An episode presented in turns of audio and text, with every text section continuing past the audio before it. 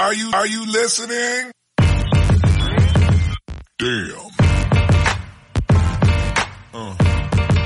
¿Qué pasa, boles? Bienvenidos a Massive NBA Show, tu podcast de opinión de la mejor liga de baloncesto del mundo. Con vuestros hombres, Dr. J, el criminalista.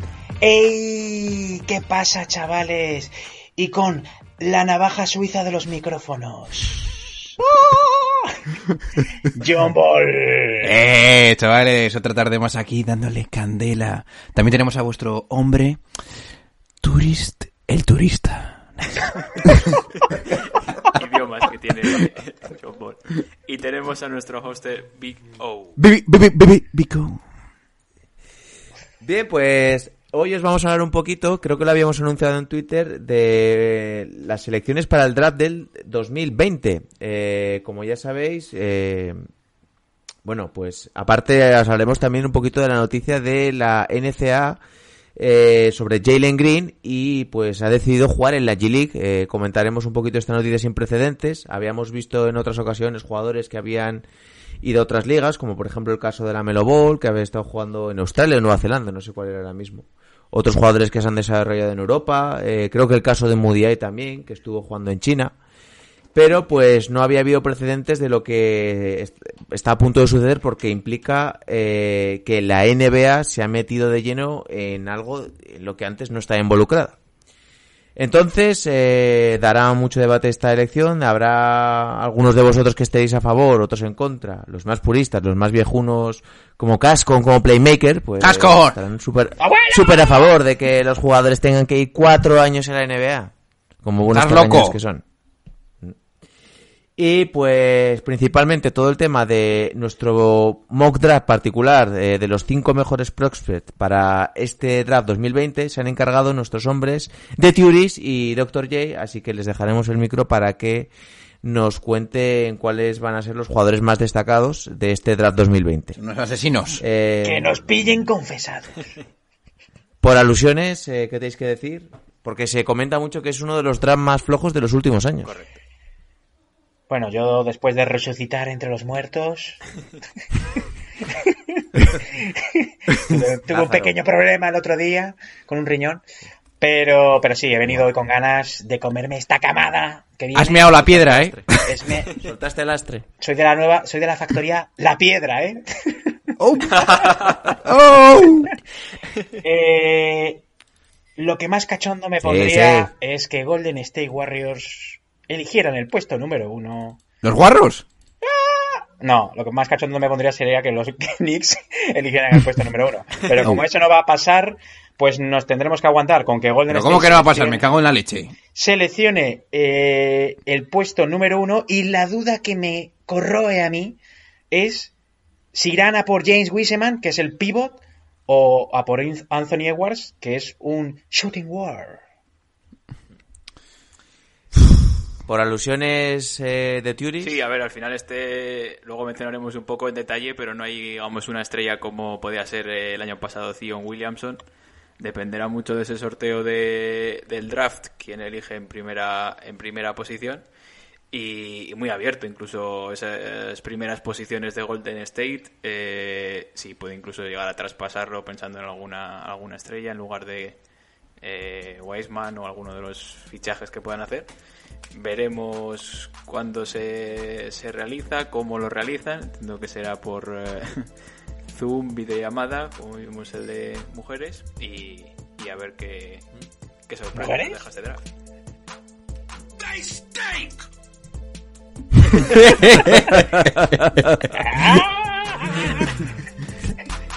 Pues no quiero tardar más en empezar porque seguramente nuestro hombre de Turis tendrá problemas de tiempo. Eh, te vamos a matar.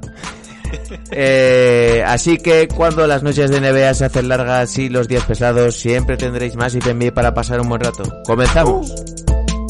the level of cruelty that continues to be exacted against New York Knicks fans. It's pretty hard to take.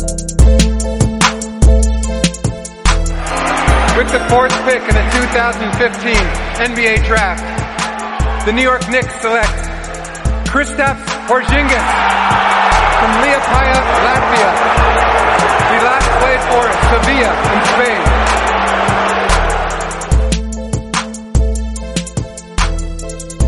How much more can you stink? Bien, pues si os parece comenzamos eh, con la noticia que saltó el pasado jueves. Eh, el futuro número uno eh, proyectado del draft para 2021, eh, Jalen Green, eh, pues parece ser que había anunciado eh, que su toma de decisión iba a ser el pasado viernes para elegir si iba a la universidad o tomaba cualquier otro tipo de decisión sobre su futuro.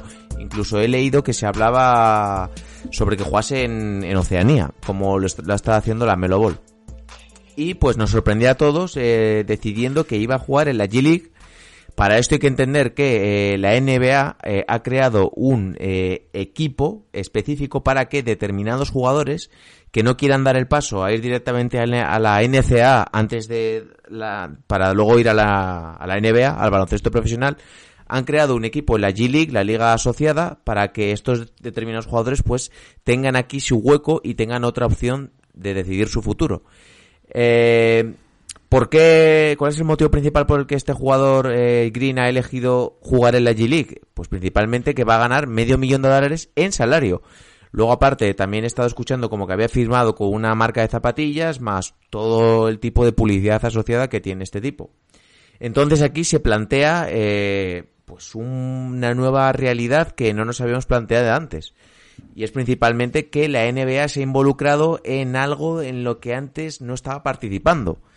Eh, ha habido mucha gente que la ha criticado porque dicen que se está metiendo en camisas de once varas, eh, pero al final, como hemos hablado muchas veces, eh, ahora la liga es de los jugadores. eh, ellos tienen el poder de decisión en cada momento y con este tipo de decisiones la liga es aún más suya.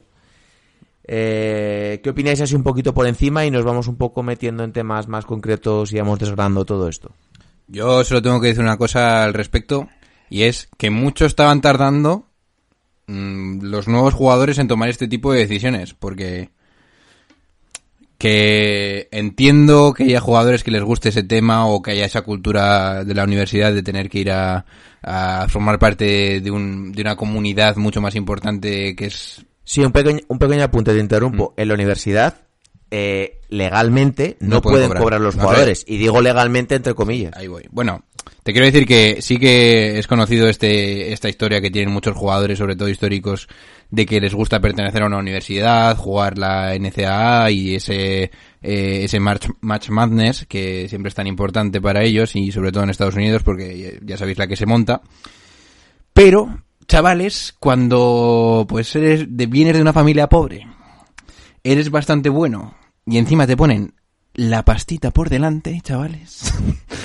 Yo me llevo la pasta y luego ya hablamos. Y yo creo que es lo que acaba de pasar con, con este colega. Eh, pero mm, también entiendo, después de haberme escuchado algunos podcasts, que esto va a estar restringido a ciertos jugadores y van a, tener, van a tener que ser muy buenos como para que haya patrocinios o que esta opción sea viable como para mm, jugártela a coger la pasta y luego que igual no tengas mucho más, ¿entendéis? O sea, es como que es- estará restringido a 5 o 6 jugadores por año máximo. No, no se va a ir a tomar por saco la NCAA, no va a dejar de haber equipos eh, universitarios ni nada, pero es un primer paso y entiendo que será una opción muy válida para los para las familias que estén en apurillos, ¿no? Eso tengo que decir, Dadis. Yo comparto la parte, la parte económica, obviamente, de jugar un año en la universidad eh, legalmente, no poder eh, cobrar un salario y patrocinios y demás, y lo que tenemos el caso de Jalen Brown de llevarse un millón de, de dólares. Yo me pregunto, eh, este supuesto equipo que se va, que se va a crear, eh, claro, no va a competir en la, en la liga. Entonces eh, se habla que pueden jugar 12 partidos amistosos contra equipos de la liga, otros equipos de desarrollo. Ese Suficiente. año de universidad, ¿cuánto desarrollo va eh, deportivo? Obviamente la cartera la va a llenar este hombre. Eh, ¿Cuánto desarrollo deportivo van a tener esos jugadores? Sin estar en ritmo de competición. Eh, yo ahí, sinceramente, no me preocuparía mucho porque hemos visto el caso de jugadores que han pasado un año sin jugar por estar lesionados o que han jugado muy pocos partidos y luego han sido prospects muy, salto, Blake muy altos del draft. me viene a la cabeza. O sea, Ben Simmons también estuvo mm. lesionado.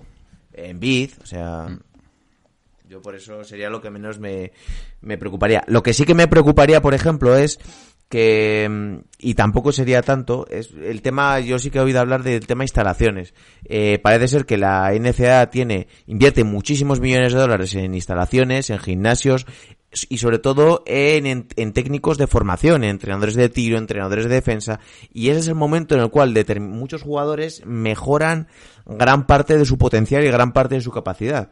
Eh, entiendo que al que el tipo que sea muy muy bueno, pues le va a dar un, un poquito igual y luego irá al NBA e irá corrigiendo, irá puliendo esos defectos que tiene, pero para determinados jugadores sí que es muy importante el eh, mejorar parte de su juego, parte de sus fundamentos antes de llegar a la NBA, porque luego igual terminan especializándose en una determinada parte del juego y acaban igual reducidos a un rol muy secundario.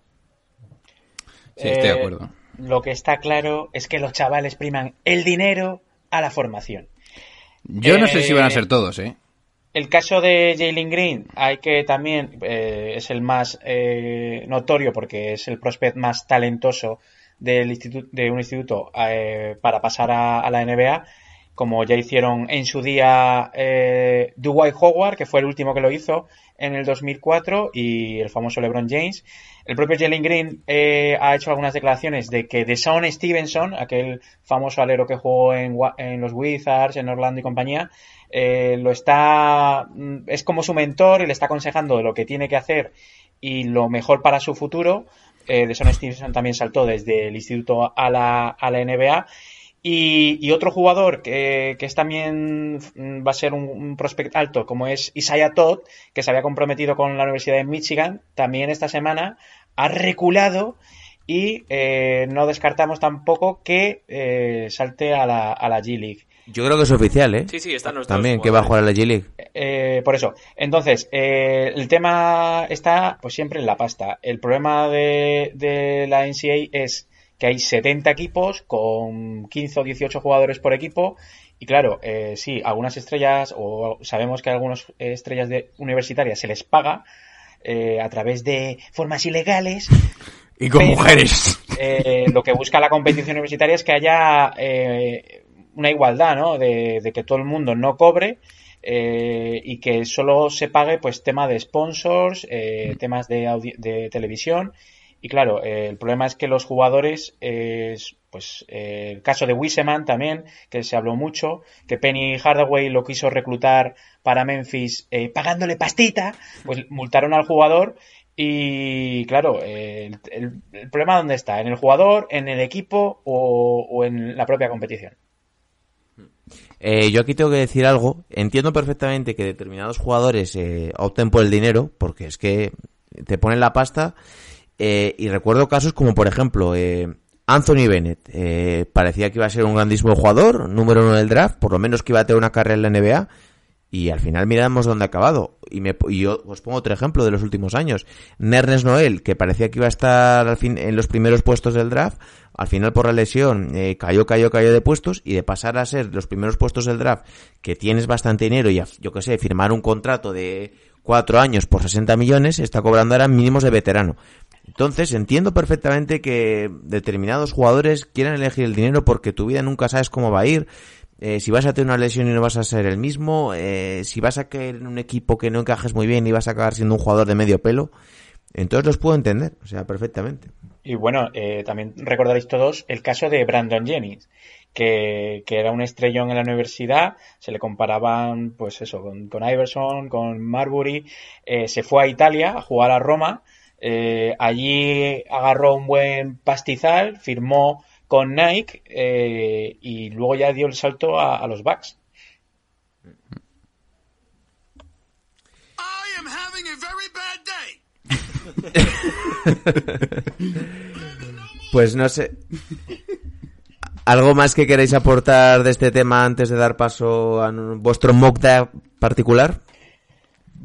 Yo creo que se le abre una guerra interna a- al comisionado con, con la competición universitaria americana. Bueno, pero puede, lo puede gestionar porque no, no está muy ocupado ahora, yo creo. Bueno, bueno. Aquí, aquí va a haber muchos palos subterráneos, ¿eh? Sí, sí. Uf, mucha pasta y muchos maletines por debajo de la mesa, ¿eh, Dani? Sí, sí. Muchas Me pistolas. gusta eso. Me gusta. Mira, esta tarde he estado viendo otra vez a American Gangster como le revienta la cabeza. Me gustaría ese tipo de cosas del comisionado. ¿eh? Con la pistola. Denzel, Denzel. Tu 15%. 25. Al 25. ¿Cómo te la sabes? Bien, pues si queréis metemos una intro y vamos con vuestras predicciones del draft y con vuestro análisis exhaustivo, que espero que hayáis hecho los deberes.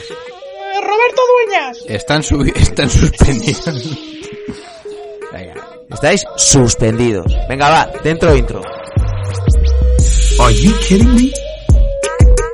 His very first move as the executive was to sign Lamar Odom, who was on crack. Take that for data.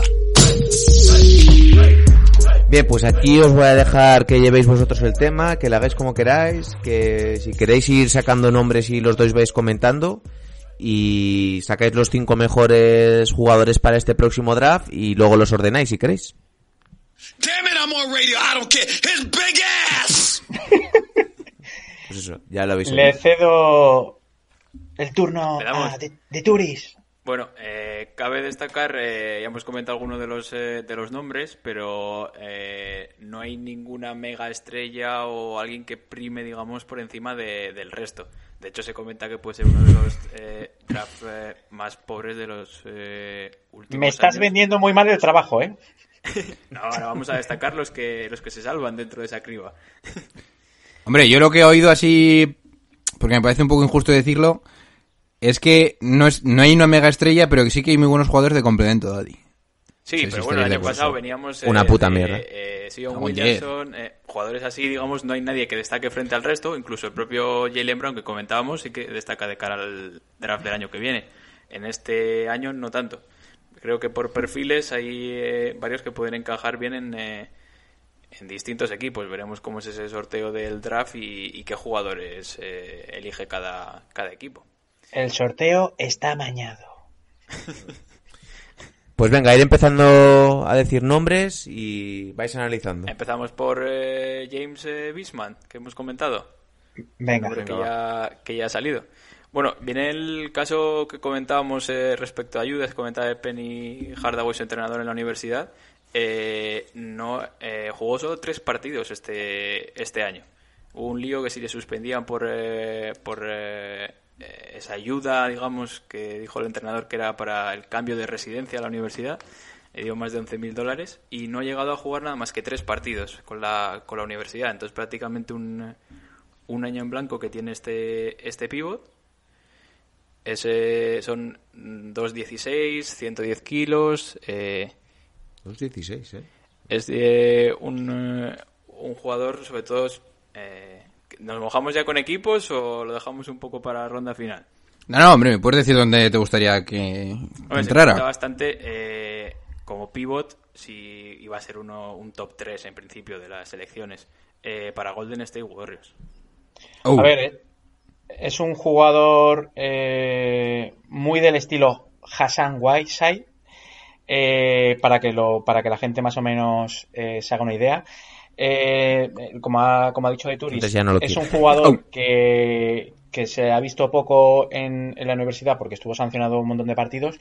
Pero, pero claro, eh, es un jugador de 2.15, de 2.16, muy, muy rápido de piernas. eh, físicamente está preparado ya para, para jugar con los mayores.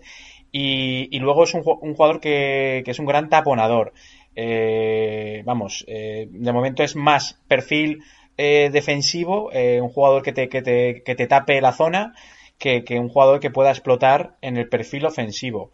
Eh, vamos a ver, eh, porque, no sé, tiene atributos que, que yo creo que pueden, por ejemplo, para Golden State Warriors, encajar, pero, pero claro, no sé si Golden State, si eligen el puesto número uno, irá por Wiseman o lo traspasará o no sé qué narices hará. Pero No me extrañaría que traspasase la ronda. a mí no me, yo no lo, no lo descartaría. Por un puesto un poquito más anterior, como hizo Atlanta y, y Dallas. No lo descartaría. Eh, así, números que hayan destaca- destacables. En el Jordan Brand Classic eh, hizo 12 puntos, 8 rebotes y 6 tapones.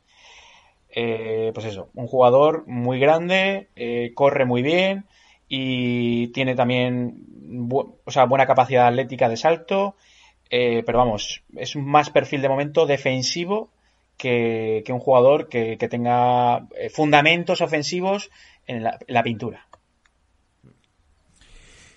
Venga, va, a por el siguiente. En- Bueno, otro de los yo- que están en el top 3 es uno de los la familia la familia Ball. Este creo que no sé si estará en el equipo de, de John Ball con su Sí, estoy hablando esta mañana con él. le- no, sí. Ah, como, él- como Alonso Ball está Y luego ahí. le he puesto la pistola a su padre en la cabeza, ¿sabes? O sea, y le he pedido el 20%. el hermano de, de Alonso, la Melo Ball, El hermanísimo, ¿eh? eh, juega en la posición de, de base, que son eh, dos metros de, de estatura que tiene el hermano. Eh, al final, bueno, eh, en ciertas eh, partes del juego, yo creo que recuerda bastante a su, a su hermano. Es un base que se le, se le achaca a veces que prima más el, el espectáculo o lucirse que la efectividad en, en el pase. Más de la mitad de sus pases son sin mirar, un poco ese generador y a veces se pierde o se, o se descentra un poco en, en lo que es el, el partido.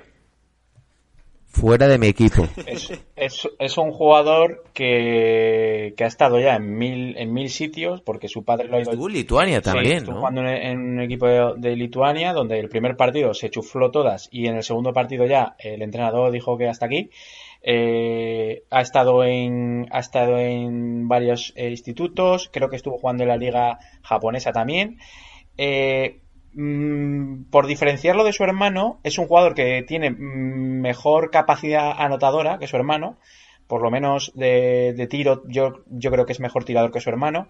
Tiene buen manejo, tiene buen manejo de, de balón, es un jugador que dribla muy bien, que, que bota con las, con las dos manos. Eh, todavía el físico es lo que tiene que, te- eh, pues eso, formarse todavía eh, com- como un hombre, sigue siendo todavía un chaval de 18 años. Y, y bueno, yo lo veo más de escolta que de base, pero, Buah, pero ¿Qué bueno. dices? Ni de coña. No, tiene, Eh, más, Yo todo lo que he oído es lo contrario, que es el base de dos metros. tiene más manejo de balón. A ver, Tampoco lo he visto. básicamente este tío está promediando en los pocos partidos que ha podido jugar en otras ligas 17, 7, 6. 42,5% en tiros de campo. La Yo- gente lo está comparando con Jason Williams, Alonso Ball y Sean Livingston. Mm, Pues Son Livingston y Jason Williams se parecen Sí, como un huevo en la castaña. eh, Ya, pero porque, por ejemplo, este tío parece ser que hace unos pases muy buenos, pero eh, son un poco pases que yo creo que se va a entender mucho como los que hacía Jason Williams, que cuando salen bien flipas, pero cuando salen mal te pueden desesperar bastante. Sí, es un poco eso que comentaba, que prima un poco más el espectáculo que la efectividad en sí. Busca darle dos vueltas a- al pase. cuando- voy a, os voy a, os voy a, eh, no sé, os voy a decir por qué para mí no es base. Es un jugador que físicamente no puede defender a bases como Westbrook o como, mm, bueno, bases explosivos. Eh, yo creo que le falta todavía esa velocidad que no tiene. Y, y luego, eh, mm, no sé, no le veo, no sé, también Pero comete- una cosa es que en comete- ataque sea base y en defensa luego sea comete muchas escolta. pérdidas también. Es un jugador que comete muchas pérdidas. O sea, no lo veo organizando a un equipo de la NBA. Pero bueno, que me puedo equivocar, ¿eh? A ver, la leada con este tío también es que, por lo que he podido leer, mm, no defiende ni, ni esperes que defienda. Ahí voy, ahí voy, ahí voy. O sea, Pero la co- claro, pero si a, a un jugador como este, que es grande eh, y que tiene la capacidad y la gracia un poco del playmaking, le quitas la capacidad de distribuir el balón, entonces ¿qué- ¿a qué se va a reducir?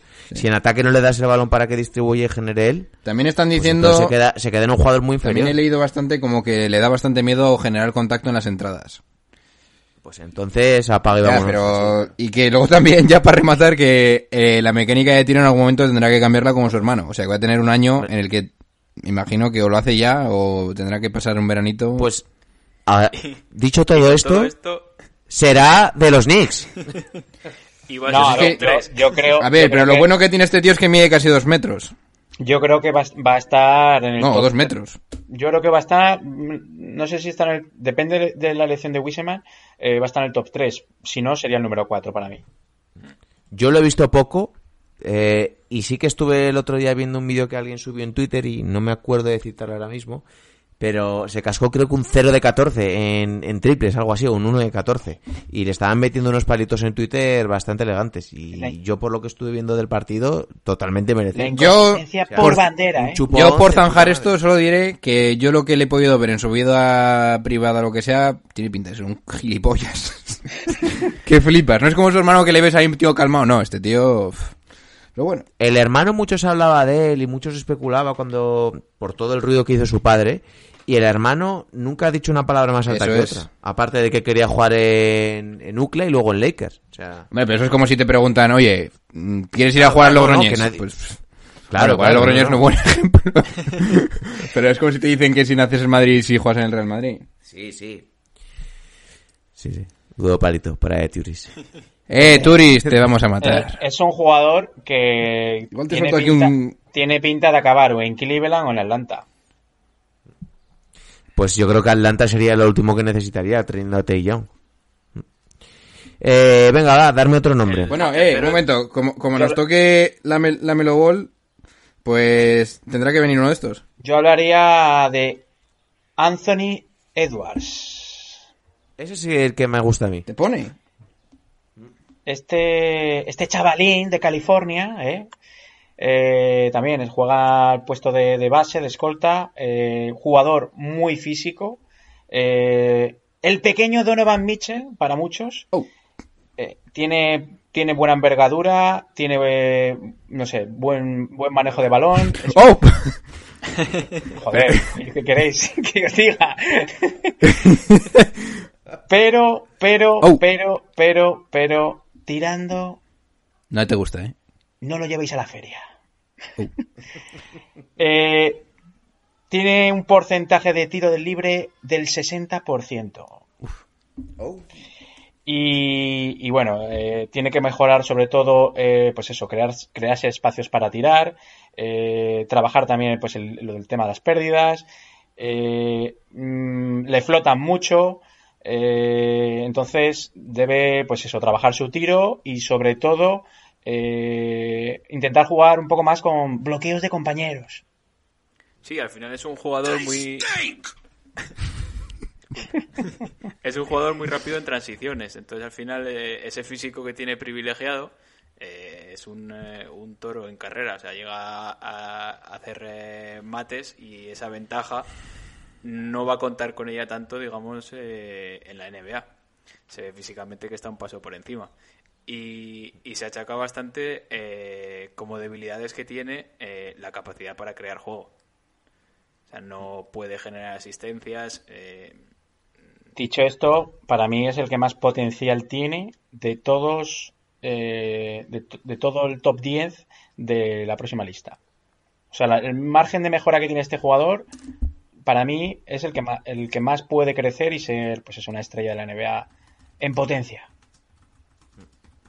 Sí, al final, eh, que no sea, o que puede que no sea el número uno, dependerá sobre todo de quién elija y si se centran más por tener un, eh, hemos hablado, un, eh, un pivot eh, que te barra el aro, eh, un, un base o este escolta eh, más eh, matador, generador de puntos.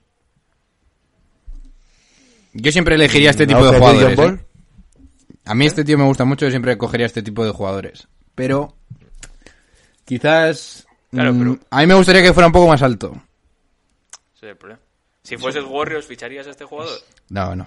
Es, Es por eso. es muy, es muy parecido a Donovan Mitchell. De Sí. tipo, tipo- A mí Donovan me gusta mucho, pero... es- de- Donovan Donovan Mitchell Mitchell es un buen tiro, 88 o un 87. ¿No recuerda a Dennis Smith Jr.? pero es que si te recuerda a ese tío, mal vamos. De- Ah, por eso. pero me, pa- me parece. mm, O sea, tengo... tengo- que- Bueno, ya habéis escuchado el meme de Steven A. de la depresión. vale, ese ya no lo pongo, ese ya no. Sí, ¿qué estabas diciendo, doctor? No, que, que, hombre, que mm, yo creo que es de si Golden State Warriors no elige a Anthony Edwards, va a ser eh, número 2 por Cleveland. O Minnesota, porque que en teoría Pero por como lo Cleveland coja Cleveland, te juro... este juega de escolta, no es base. ¿Y de qué juega Garland? Garland, Garland, eso te- que lo manden a su país. Pero, en serio. 19 puntos por partido. 5-2. Te- hombre, mm, yo creo que Anthony Edu- Edwards eh, me parece mucho mejor jugador que Darius Garland. Si me tuviera que jugar el pellejo... Pero escucha, mm, ¿podría llegar al nivel de Demian Lillard? No. Es que ese es el problema. Si no tira bien de lejos, estamos muy jodidos, ¿eh? Es que no, es que para mí no se parece a Damian Lillard. Ya, pero se podría convertir al mismo... jugador ¿Puede llegar a la estrella que es Demian Lillard? Es un jugador, pues, de que, que puede mm, generarse sus tiros de, de tiros de media distancia, que tiene mucha fuerza penetrando, eh, no sé, eh, pero tiro de tres tendría que trabajar mucho. Un Westbrook de la vida. De estilo de juego, digo. Hombre, si a los Knicks le das un Westbrook, yo te lo firmo. No te digo que no, pero... Hombre, este, este jugador... eh, Cualquier cosa que nos venga nos vale, ¿no, Daddy? Porque... sí, igual. Pero bueno, que hemos- Venga, va, darme otro nombre. ¡Oh! Se ha cojonado ya, ¿eh? Ahora hay, digamos, eh, salvo que Tony Yo hablaría- diga lo contrario, eh, ciertas dudas en cuanto a qué nombres eh, estarían, digamos. Estos tres son como los que eh, casi seguro sea top 3. Y luego hay otros nombres que destacan, como... Hombre, hay, hay uno que es seguro. Topin. Topin. Sí. es el otro en discordia, pero sí que se habla Pero, de estos. ey, ¿y qué chorra pasa con Killian Hayes? No, vamos a hablar de Topin. Vamos a hablar de en- Hablar de Topin. Killian Hayes número uno en The Ringer y no vais a mencionarlos. Topin primero. Topin. Esto es Me más cago en que- os, que os digo una cosa, es el que más cachondo me pone de todos. ¿Quién? Topin. Topin. Es un 4... ¿Cómo lo va a pronunciar Guille Jiménez? ¡Topin! Eh, maricón. Estoy volviendo loco, ¿eh? Háblanos de Topin. Es que no quiero saberlo, ¿eh? Yo ni os voy a escuchar ya. ¿Es, es- es el hombre que necesitan los Knicks? Que no... ¡Ah! Este tío... ¿Pero cómo te puedes llamar Topping? ¿Cómo juega Topin? Bueno, es, es un 4 eh, que juega por Obi. dentro. Eh, de momento solo le he visto, pues eso, eh, explotar su- su- sus ganchos, sus penetraciones, sus giros en la pintura. Y, y- y me parece un jugador eh, que todo lo que hace lo hace bien. Eh, también sale a tirar de vez en cuando. eh, pero bueno, eh, destaca sobre todo como, como defensor, pero tiene mucha consistencia y ética de trabajo, que es lo que necesitamos. Eh, para, para el puesto de 4. Quizás no sea un jugador, un 4 muy grande. eh, por estamos jodidos. poner por poner un ejemplo de estatura sería un 206, 207. bueno, ya vale. Sí, bueno, pero no es un 210 o un 212, como, como pueda. Pero Es que yo no quiero un 4 que sea un 2-10, 2-12. ¿No quieres un, un Durán? Sí, ya le gustaría. Este tío le comparan con Amar Stoudemire en ataque y en defensa. Tú que dices que trabaja tanto con Yahil Okafor. Bueno, Yahilo Que por cierto, Yalilo Te voy a matar. ha pedido el pasaporte nigeriano. Oh, Como- Yalilo Okafor en, en Duke era un pivot, un pivot que, que en teoría iba a dominar en la liga también. Era el nuevo Duncan. Lo que pasa luego ha tenido temas de lesiones. Bueno, eh, te de- digo lo que dicen por aquí mis colegas. Defensor de pick and roll, lamentable. Ningún tipo de mm, reconocimiento de la posición y la estructura defensiva. Su centro de gravedad está demasiado alto. No tiene ni puta idea de defender en general. No marca bien los pasos laterales. de- eh, pobre defensor. Pobre, pobre rebound- eh, reboteador. No tiene ni idea de dónde están los demás compañeros. Ha dicho que le encantaría jugar en Golden State Warrior. ¡No se ha jodido! Pues este, que no mide ni 2.8, se va a comer los mocos. Y luego al año siguiente, metiendo 30 puntos por partido, John Ball diciéndote que es el mejor. Nada. Hombre, a mí me cuesta creer que este jugador vaya a ser estrella en la liga, pero sí Lamentable, mal rollo, ¿eh? que, sí que eh, es un jugador que sí que se puede adaptar rápidamente a la liga, eh, que no, que quizá no necesite un periodo largo de adaptación y, y me parece un jugador interesante para, para equipos contender que, pues eso, que necesiten un 4 interesante, este jugador yo creo que, que puede cumplir. A ver, a mí lo único que me convence de este tío es que tiene ya 20 años. Parece que está hecho en cuanto a cierta... No es lo mismo que, que traerte a uno de 19, porque este tiene 20 para 21. Entiendo que igual pega más en un equipo como Golden State Warriors y que igual bajen sus posiciones para elegir a este tío si es lo que quieren, pero yo esto no lo, yo creo que no, no sé, ya veremos, pero no lo veo muy bien. Eh, de Turis, danos tu opinión de Topin y preséntanos al Sí, a último ver, al jugador. final lo que, lo que habéis comentado, lo que más prima es su debilidad en, eh, en, en defensa. No tiene, digamos, eh, tema de conceptos, le falta para poder eh, enfrentarse a los, eh, al resto de, rivales. Incluso si lo ponen como, como pivot en la posición de 5, aunque él es un 4, eh, sufre bastante pero sí que destaca más su capacidad en ataque. Ha llegado a promediar en el último año de, universidad un 42% en triples. O sea que al final sí que destaca, digamos, en esa faceta tan aceptable. Y el último jugador que creéis que puede ser top 5 o uno de, vuestra- de tus apuestas, eh, te toca a ti. Bueno, aquí hay más, eh, está más abierto. No hay, digamos, eh, tan claro quién puede llegar a ser ese, ese jugador.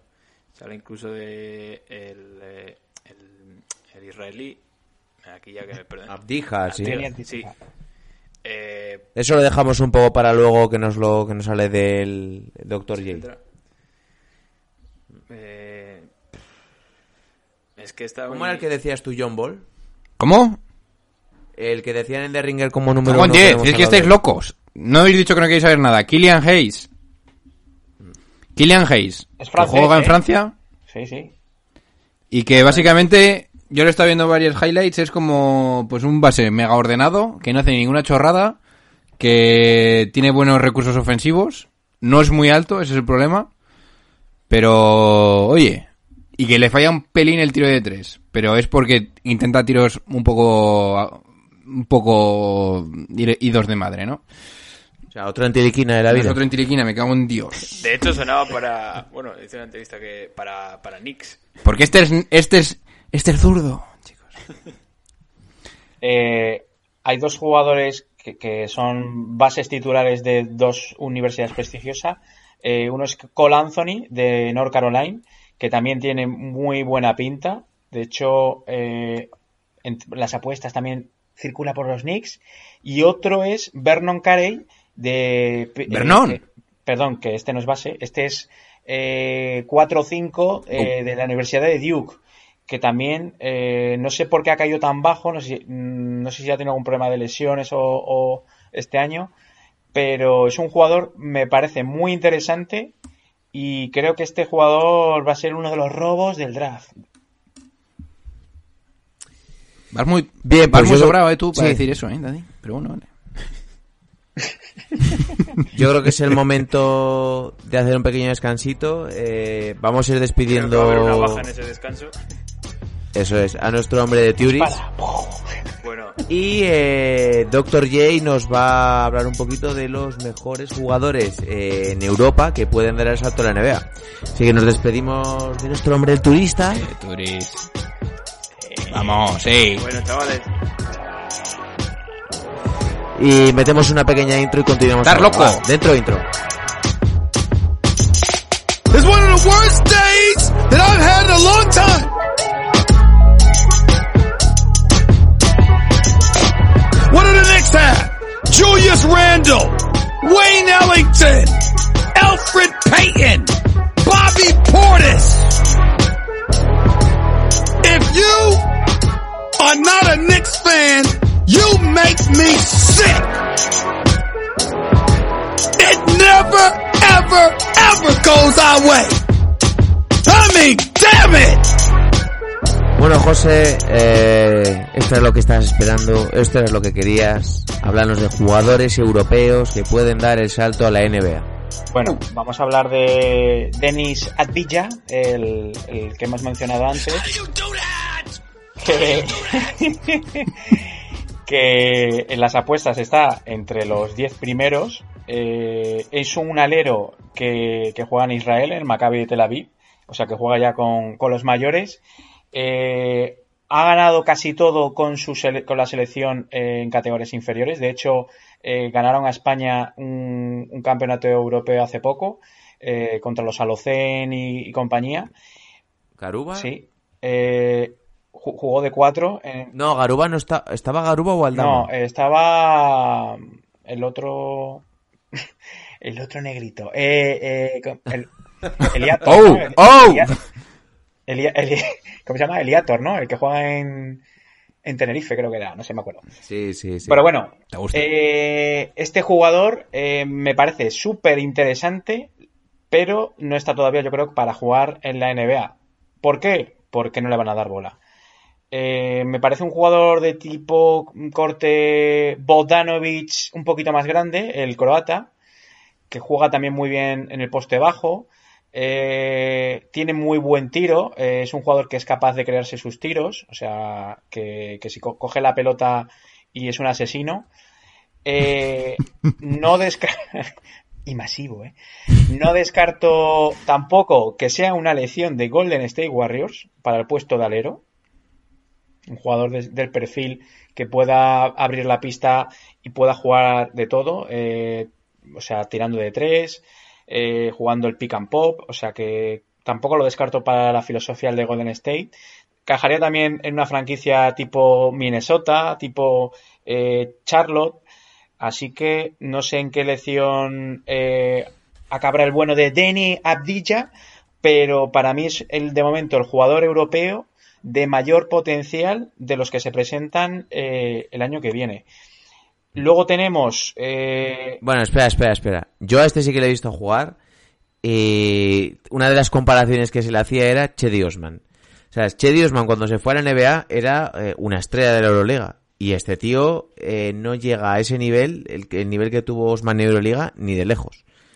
A mí Pero me lo parece estás es vendiendo poco- fatal. Ah, es que para mí eres, me parece un poco pecho frío. Oh. Así de Oh. claro. Y creo que le queda mucho por hacer. Si se llega a desarrollar y llega a tener minutos, me parecería un buen complemento en, en un equipo. Pero la cosa es lo que has dicho tú. Yo Vaya creo palitos, que si se va ahora no le van a dar ningún Nada, tipo de bola. bola. Y si te lo dice Vico, ya está, ¿eh? no, pero yo Igual luego aquí es el próximo Tony Kukoc. estoy, estoy de acuerdo con Vico por más que nada por la filosofía en Estados Unidos que eh, o eres un Doncic o, o- o no juegas nada. En... De hecho, Yo recuerdo los últimos jugadores que se fueron de Europa siendo bastante importantes, pues recuerdas a Doncic, a Osman, eh, Darío Saric, eh, y, y fíjate al final quién ha acabado siendo importante en la NBA. A mí me, me, re- me recuerda también un poco el tipo Mario Zonja, que, que- Sí, en el Barça tenía unas cualidades tremendas, tenía un potencial, pues es un buen físico, muy buen tiro, pero claro, eh, quiso dar el salto a la NBA y, Y es una agitatoallas. y claro, en la NBA ahora mismo... mm, Hombre, este no- año ha jugado bastante, ¿eh? Porque no había nadie Sí, más. No, en Maccabi... Exactamente. Y así le ha ido a Portland. Ah, hablamos de Zonja. Pesa. No, digo que el chaval este en, en Maccabi sí que ha jugado ya minutos importantes en Euroliga y, y no lo ha hecho mal. Lo que pasa es lo que digo, que yo creo que todavía le faltan dos, tres años mínimo en Europa para acabar de formarse y si quiere dar el salto a, a la NBA eh, tiene que estar más preparado. Venga, ¿quién más me metes? A ver, eh, a- voy a hacer un pequeño paréntesis. Eh, no hemos mencionado antes a Udoke, Udoka Azubike, ¿eh? de la familia de Azubike de toda la vida, que, que juega de pívot en Kansas y, y es un, me parece a mí un jugador interesante para el próximo draft. Eh, lo que pasa, yo creo que será una elección, eh, pues eso, el veintitantos de, de primera ronda. ¿Pero va a ser el nuevo Mobamba de la vida o cómo va el tema? Mobamba, otro pecho frío. Mobamba, eh. Otro pecho frío. Bueno, seguimos con jóvenes eh, del otro lado del, de- de- del viejo continente que pueden dar el salto. Eh, se habla también de Leandro Bolmaro, que, que es el base que juega en el Barcelona. En el Barcelona. Otro jugador que tiene también eh, un potencial buenísimo. eh, para mí es el futuro de, de la selección argentina. Pero claro, es lo que hablamos. Otro jugador que tiene que, que Pues ser. el tío le vi yo y jugar y espectacular, ¿eh? Uf. eh, Este yo estoy de acuerdo con John Ball, eh, se le compara mucho con Satoransky, me parece que puede ser un jugador bastante aprovechable por y que si lo ponen a jugar de base puede hacerlo bastante bien en plan de segundo base para un equipo competitivo y que les dé ese pozo que necesitan. A mí este tío me parece- que está está muy está muy por Está hacer, muy ¿eh? sobrado, yo creo, ¿eh? Para un- una liga que no sea NBA, ¿eh? De hecho, eh, los minutos que le ha dado. Pesic este año... Yo le eh, veo bestial. con un descaro eh, en, la- en el plantillón que tiene el Barça eh, y no sé, me parece un jugador, lo que decís, que, que puede, que, que tiene mucha envergadura también para defender a, a bases, a escoltas y luego el descaro que, que destaco de él, o sea, no sé, yo creo que Gen argentino. sí, sí, yo creo que va a ser el, el futuro base titular del Barça, no sé si el año que viene, eh, dentro de dos años. Seguramente con la política que tiene el Barça, pues lo dejarán marchar este año, como a Kurux o a toda esta gente, a Paseknis, a toda esta gente. Ya tomar por saco, ¿no? A Novitsky, a Gasol. Y bueno, eh, jugadores que, que, por hacer un poquito mención aquí a España, que, que el año que viene no creo que se presenten al, al draft, pero que van a estar, van a estar eh, en, en las noticias pronto. Uno es Santiago Aldama y otro es Usman Garuba, que para mí eh, ¿Ya lo zen? Sí, bueno, pero Alocen ya es un poquito más contrastado ya en, en España, ya lo conoce el gran público. Eh, bueno, Usman Garuba ha jugado bastante con, con, con, con el Madrid este año, sobre todo en, en ACB. Y jugando muy bien, ¿eh? Otro jugador que me gusta la cabeza que tiene, eh, porque ah, mejora cada año. Eh, el tiro, el tiro este de 4 o 5 metros que no tenía lo está mejorando también. Incluso algún triple ha metido. Y el pequeño handicap que se le puede achica- eh, bueno, que se le puede decir es se ha quedado mm, no ha crecido más, es decir, que, que es un jugador que, que prometía eh, pues eso, ser un jugador dominante, pero con la estatura que tiene, quizá si juega en la NBA sería un perfil de 4, ¿no? Yo creo que lo pondría de 5 a lo Dennis Rodman. Vamos a ver cómo evoluciona, ¿no? Su físico. Es que, claro, Joder, hablando de Dennis Rodman, he estado viendo esta mañana, no me preguntéis por qué el segundo partido del Utah eh, Chicago de las finales. Madre mía, Dennis Rodman se come a... Sin, sin Dennis Rodman no ganan ese partido, eh. Y yo creo que no ganan tanto, eh, los Bulls, eh. Vaya puta locura, chaval. Que Eh, yo a sí que lo he visto bastante y es el de lo- todos los que hemos dicho ahora es el que tengo seguro que va a tener una carrera en NBA. Mejor o peor, pero yo tengo mis dudas aún ahí, 100%. ahí, ya ves. De- es un jugador 100% NBA. Eh, igual no es muy alto, pero tiene una envergadura de brazos tremenda, tiene un físico privilegiado. mide muy bien. Y si enci- eh, puede incluso hasta, fíjate lo que te digo, igual hasta jugar, si desarrolla el tiro, jugar de tres incluso. O sea, me parece que es un jugador que puede defender a todas las posiciones y ojalá eh, se puedan disputar los Juegos Olímpicos de 2021 porque ya yo no, no tengo claro nada. partido- pero hizo yo este año lo hubiera llevado con la selección. hizo, ya, hizo- un partido este año en Euroliga en campo del Fenerbahce Del- brutal, o sea, secando a, A Vesely. Vesely, secando a, al italiano, A Derrick a Williams. Derrick Williams y, y poniendo tapones eh, escandalosos. Eh, y luego, bueno, con la selección, con las categorías inferiores de, de España lo ha ganado todo porque ya tenía un físico de hombre, ¿no? Eh, jugaba, jugaba contra niños, precisamente. Y luego otro jugador que quiero destacar de, Aldama. Aldama, es Santiago Aldama, Sí. que es un jugador de 2'11 que juega de alero y, y juega en Estados Unidos, en, en Loyola, Maryland.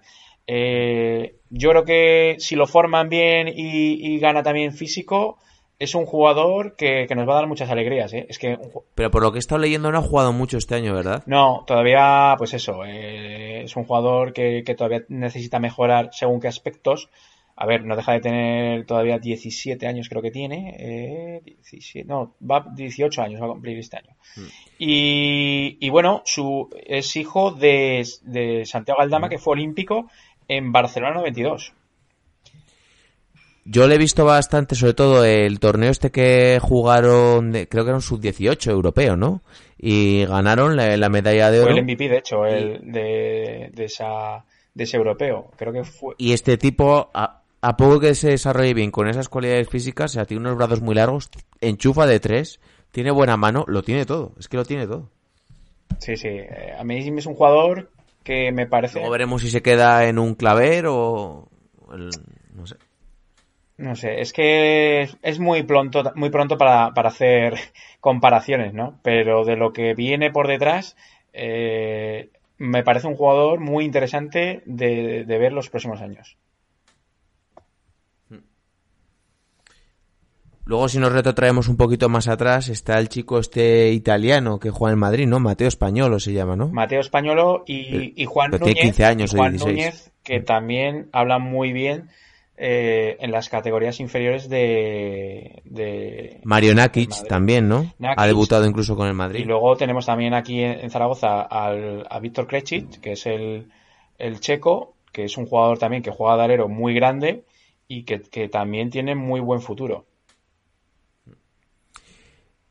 Eh, por finiquitar, si queréis un poco, ¿qué os parece la decisión? Hemos hablado antes de lo de Okafor, pero también ahora de Ingwidi se ha nacionalizado nigeriano. Uh. Y al final van a formar un, un, una un equipo bastante potente, como, porque está también ahí Aminu, está Yosokoji, estaba, ¿cómo se llama el tipo este que juega en el pasa en el Kai? Que era bastante bueno. Sí, Oko- eh, eh, Okoye. No, Okoye no. eh, sí, Okoye, ¿no? ¿Era? Okoye era. Sí, bueno, no es que no me acuerdo que del juega nombre. en Gran Canaria, sí. Sí, eh, también está Ekpeudo, o sea, un equipo bastante competitivo. ¿Pero pueden ir los dos americanos? Creo que no. Lo de Dinwiddie sé que es seguro, lo de Okafor ya tengo un poquito más de dudas. No sé, veremos. Hombre, Dinwiddie, mm, da- yo si tuviera que llevar uno de los dos llevaría a Dinwiddie, obviamente. Pero, pero bueno, sí, son selecciones. La verdad que eh, hay selecciones africanas que son interesantes. Eh, Camerún, si llevara a Siakam y a Joel Embiid, eh, sería una selección a tener en cuenta en... Mudiae también es camerunés, ¿no? ¿Quién? Mudiae. Mudiay, no lo sé. No sé si es camerunés o, o, o propio- o es igual nigeriano también, no me acuerdo, no recuerdo. Pero son, son selecciones que, pues eso, que para los mundiales o Juegos Olímpicos sí que se suelen apuntar las estrellas, pero, pero luego, pues eso, en torneos ya de, de Copa de África, eso no, no van. Hay que ir al barro. Hombre. Y no sé, ¿algo que quieras decir más, John Ball? ¿Qué tienes en mente? Nada, pues estoy... Bueno, ya sabéis lo que tengo en mente. Capullos. Y voy a hacer más memes de Steven A. Hasta de suicidarme. ¿Tienes noticias en mente? No. Duras De momento declaraciones. no las tengo. De momento no las tengo. Oye, el otro día os portasteis muy bien con el invitado, eh. Sí. Sí, sí. Tenéis, tenéis sí, que darle un poquito, un palito más fuerte a alguno. Sí, hombre. Hombre, si también queremos que vuelva algún momento. Exactamente, ¿no? No, Aunque- no, me, gustó, me gustó mucho el podcast y, y fue otro punto de vista. Es como cuando estamos contigo, que te llamamos rabo lechón. ¡Ah! Nos dijo también que está bien el estilo. Y no pensamos cabemerlo a los haters, no. ¿Eh? Que os pete, cabrones. No hay ningún hater del estilo. Sí, sí hay, sí hay.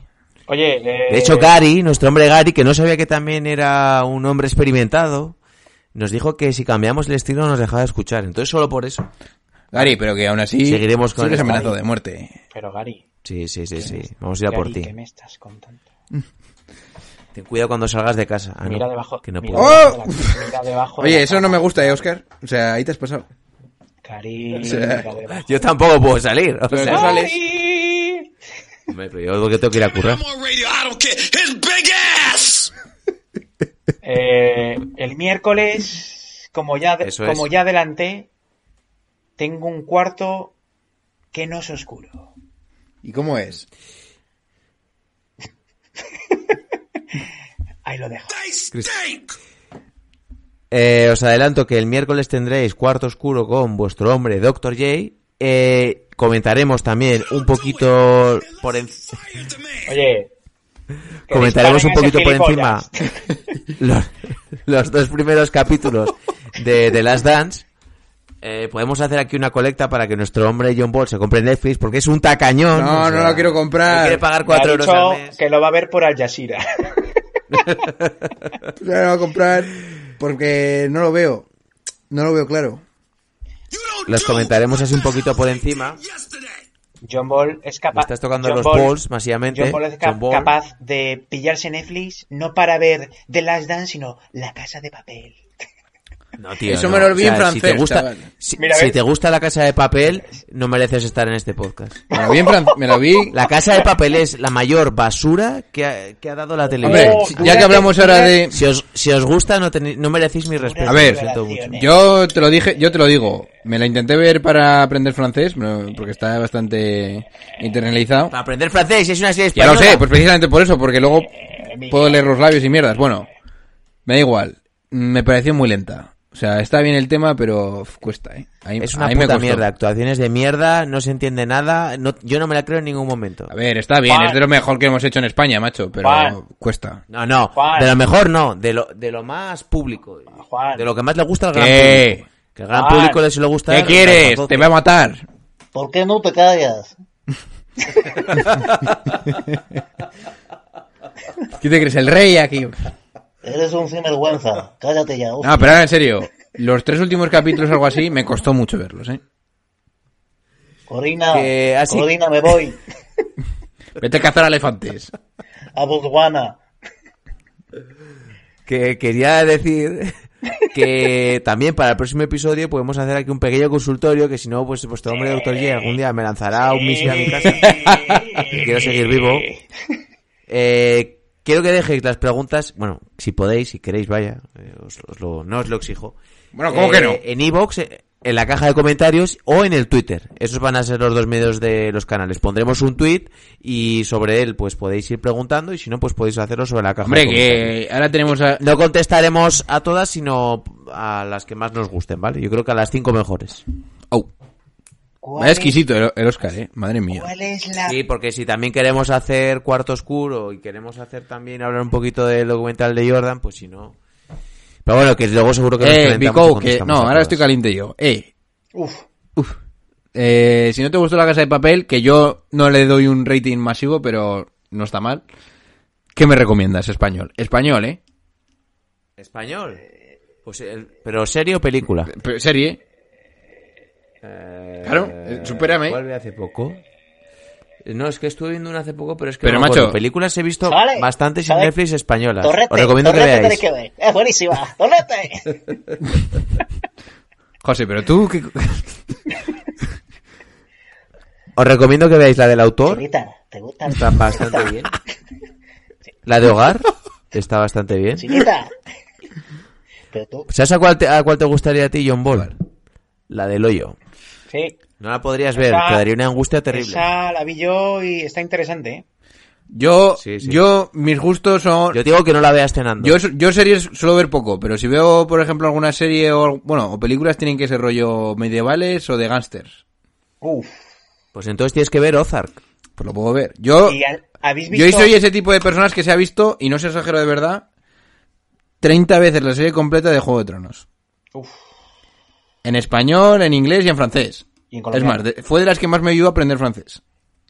Pues yo vería todo menos la última temporada, porque es una puta No, mierda. la última, la última no me gusta tanto. Yo, después de haberlo visto y repasado todo, digo, creo que las dos mejores son las, la segunda, la tercera y quizás la sexta. La tercera, la tercera es la de la boda roja, ¿no? Sí. Eh, Pero la segunda serie- está Tyrion ahí manejando los hilos en, eh, en Castle Rock, o sea, perdón, en, en King's Landing y es bestial. Una serie que me gustó mucho y me la recomendaron fue El espía, que no sé si la has visto, de Sasha Cohen, el, el que hace de Borat, el actor. Es un, agen- No un agente del Mossad que se, que se infiltra en Siria. Ahí lo dejo. Pero ¿y eso qué tiene que ver con medieval y, y, y, y, y- Es que y me- gangsters? ¿por qué no te callas otra vez? Te voy a reventar la cabeza. ¿eh? O sea, pon aquí un GIF que te vas a cagar. Bueno, What the hell they did yesterday? Bueno, yo creo que aquí lo podemos ir dejando, porque al final nos va a quedar eh, una jodida hora y va a ser interminable. Y ahora me va a tocar editarlo. Así que... Pues es que lo único que te puedo decir es.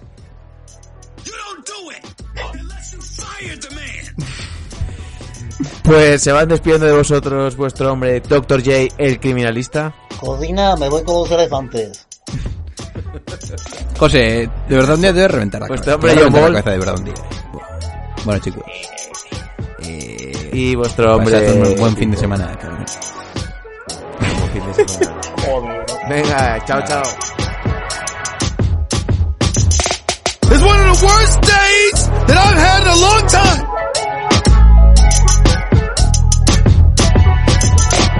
What do the Knicks have?